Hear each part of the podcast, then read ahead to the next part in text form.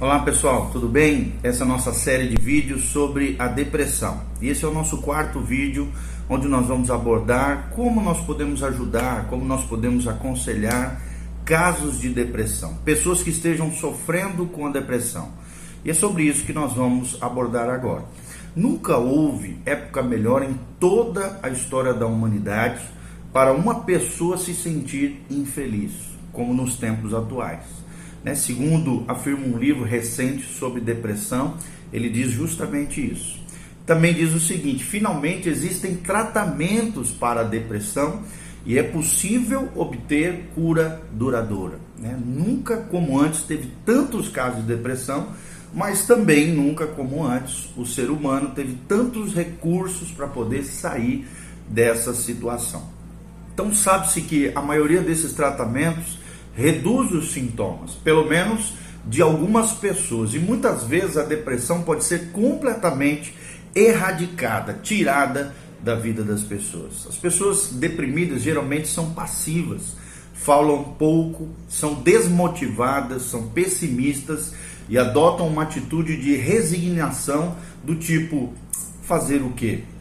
E cabe ao irmão mais maduro, ao cristão, né, cheio do Espírito Santo, ao conselheiro, ao terapeuta, portanto, adotar uma abordagem com ênfase na verbalização, desempenhando então um papel mais ativo do que com os outros tipos de situações.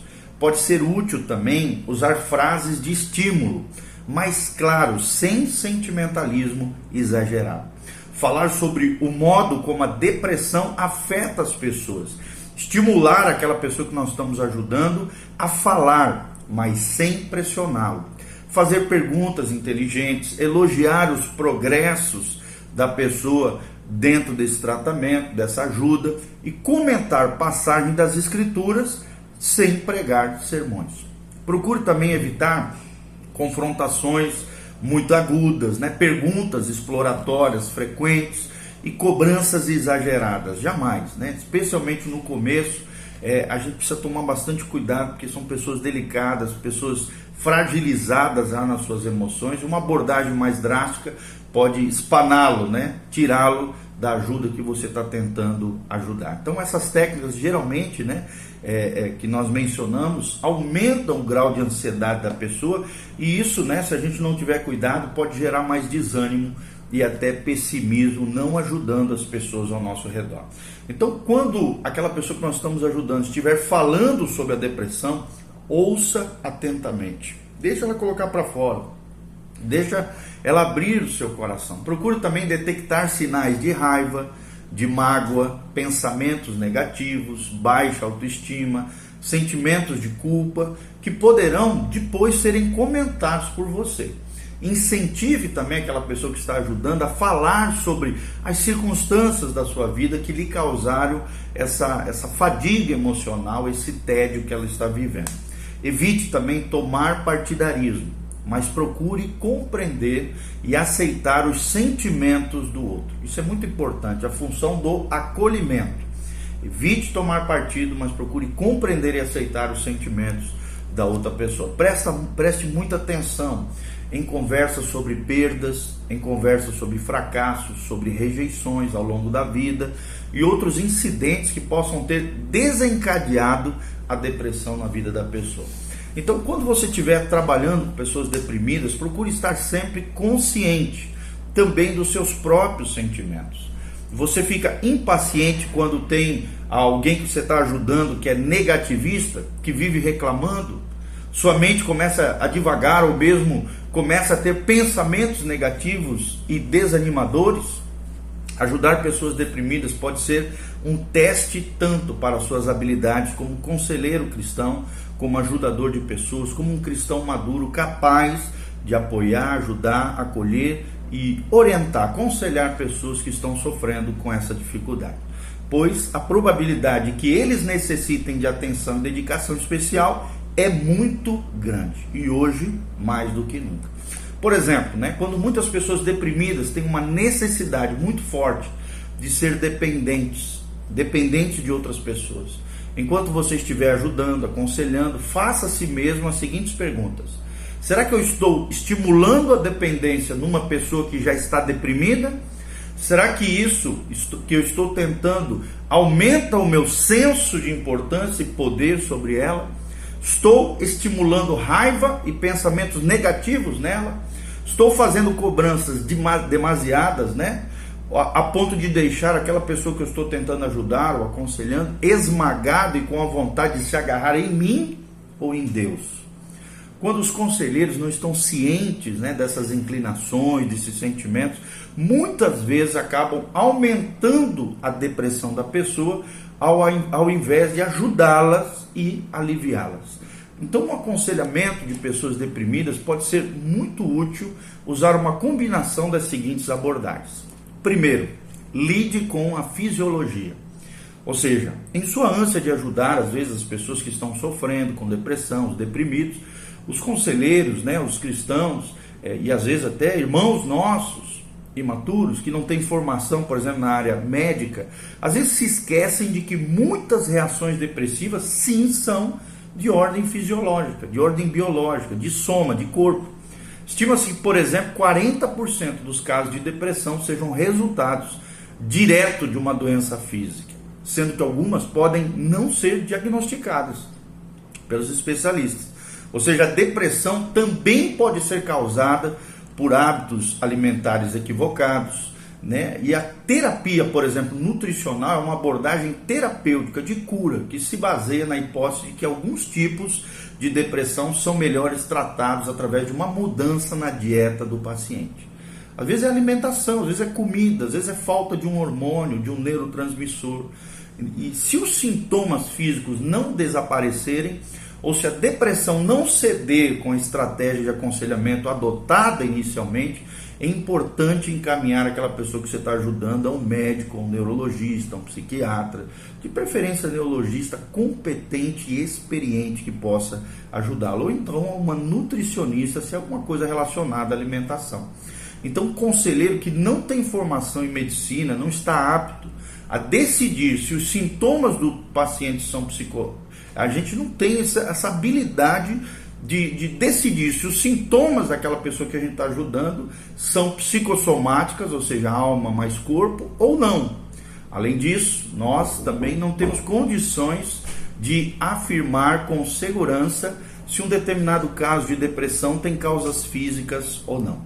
Então, aqueles que são conselheiros, né, geralmente são pessoas sem diploma, são crentes maduros, mas que não têm uma formação na medicina né, eles também devem entrar em contato com um especialista ou com um médico para ajudar aquela pessoa dentro da sua situação. Se, por exemplo, a depressão tiver uma causa biológica, esse tipo de tratamento sim pode resolver o problema. Entretanto, o que geralmente acontece é que aquilo que a substância que está sendo colocada proporciona muitas vezes um alívio temporário dos sintomas, alterando a disposição do paciente, tornando-o mais sensível à terapia, à sua ajuda, ao seu aconselhamento, aquilo que você está ah, praticando ali, as técnicas que você está praticando com ela. Então, desse modo, o aconselhamento, a ajuda, o apoio pode ser mais direcionado de modo a atacar as causas não fisiológicas, não biológicas, não corporais da depressão. O tratamento né, psiquiátrico, neuro, neurológico, mais controverso é a terapia eletroconvulsiva, também chamada de ECT, ou eletrochoque, na qual um pulso de corrente elétrica é aplicado ao cérebro da pessoa. Isso produz muitas vezes convulsões e um período até de confusão mental e após o estado de ânimo do, após né, esse, esse eletrochoque, às vezes até o paciente melhora. Esse tratamento foi muito utilizado nos anos 40 e 50 mas vem sendo criticado normalmente essa abordagem por causa dos riscos que podem causar na vida da pessoa e os efeitos colaterais adversos. Né? E claro que isso aí cabe aos médicos, aos especialistas e não a nós. São eles que conhecem as medicações apropriadas, as drogas recomendadas e o tratamento farmacológico para aquelas situações. Segundo lugar, lidando com as causas. Para que você tenha um aconselhamento eficaz, para que o aconselhamento né, seja mais fácil, se você puder descobrir, como nós já falamos nos vídeos anteriores, quais são as causas psicológicas ou as causas espirituais que estão por detrás dos sintomas, a raiz do problema, tudo vai ficar mais fácil. Então procure fazer anotações, reveja quais são as causas de depressão, que nós já falamos nos vídeos anteriores, e tente descobrir o que pode estar gerando a depressão naquela pessoa. Lembre-se que é, a causa a causa é a raiz do problema, o sintoma é o efeito colateral gerado por aquele problema. Então faça perguntas inteligentes, preste atenção no aconselhamento, na conversa, né? A psicologia já usa aquela associação livre, que é quando a pessoa vai soltando, vai falando, e no meio dessa associação de palavras, de vocabulário, você consegue, com discernimento espiritual, com a ajuda de Deus e conhecimento de técnicas de abordagem eficazes, né? Você consegue perceber qual é a real situação e a causa da pessoa que você esteja ajudando. Histórico familiar também é muito importante a gente saber o que aconteceu na família ao longo das gerações né? porque algumas coisas sim têm relação com o histórico familiar. Por exemplo, perguntas como essa: será que a depressão está sendo gerada por influências do passado ou pressões exageradas por parte da família? São perguntas que nós precisamos fazer. Caso, caso isso esteja ocorrendo, é sempre bom discutir o assunto, ajudar aquela pessoa a ver a situação de um outro ponto de vista e, se possível, adotar medidas corretivas com relação a isso. Os erros dos pais não precisam ser repetidos pelos filhos, podem ser modificados pelo poder de Deus. Então pode ser que aquela pessoa que nós estamos ajudando precise de ajuda para aprender a se relacionar melhor com a família, com os amigos, na sociedade. E já com relação aos familiares, o conselheiro pode recomendar que sejam compreensivos né, com aquela pessoa que está sofrendo com a depressão, incentivando uma ação em lugar da passividade daquela pessoa e da sua família também, questionando pensamentos negativos, incluindo a pessoa deprimida nas atividades da família e na sociedade. E quando houver uma boa comunicação e a família se mostra acolhedora, receptiva, interessada, envolvida, tudo melhora rapidamente quando o ambiente é transformado em melhor. Estresse, né? É importante a gente perceber isso. Será que aquela pessoa que eu estou ajudando está estressada, está fadigada emocionalmente, principalmente por às vezes ter, ter, ter tido uma grande perda, como nós falamos? Então incentive a pessoa a falar sobre o modo como ela se sente, com relação àquele assunto, discutindo maneiras práticas de lidar com o estresse, com a fadiga, com o trauma, procurando ajudar aquela pessoa, tocando a, a, a vida dela para frente, apesar da perda, apesar da falha, apesar do erro. Outra coisa interessante é a incapacidade, sim, pode ser aprendida. Né? Uma pergunta muito importante: será que o aconselhado sente que a sua vida está fora de controle? Se for esse caso, converse com ele sobre algumas maneiras de conseguir realizar suas tarefas do dia a dia, suas responsabilidades, começando com as mais fáceis e passando depois para as mais difíceis. É muito bom comentar o fato de que é inevitável que ocorram algumas situações incontroláveis. Mas lembrando sempre, Deus está no controle de todas as coisas e Deus está disponível para ajudá-lo na situação mais deplorável que ela possa vivenciar. Então leve ele a entender isso, que Deus controla todas as coisas. Deus está sempre no controle, ele é quem controla a nossa vida. Outra coisa importante, além da incapacidade que pode ser aprendida, é o modo de pensar, que a Bíblia chama de metanoia, Romanos 12, versículo 2. Aquela pessoa está tendo pensamentos negativos, pensamentos destruidores, pensamentos pessimistas, peça para que ela fale sobre isso e depois né, comece a reprogramar a sua mente, ajudar a mudar a sua mente baseado na palavra de Deus. Faça perguntas inteligentes, como por exemplo: será que isso que você está me falando realmente é verdade? Será que Deus não tem nada a ver com isso? Será que Deus não pode fazer algo na sua vida? E você pode modificar alguma coisa dentro da sua história? Então, perguntas assim inteligentes vão ajudar a pessoa a sair daquela situação, modificando a sua mente, mudando a mente, se muda também o comportamento. Olha o que diz Filipenses 4:8.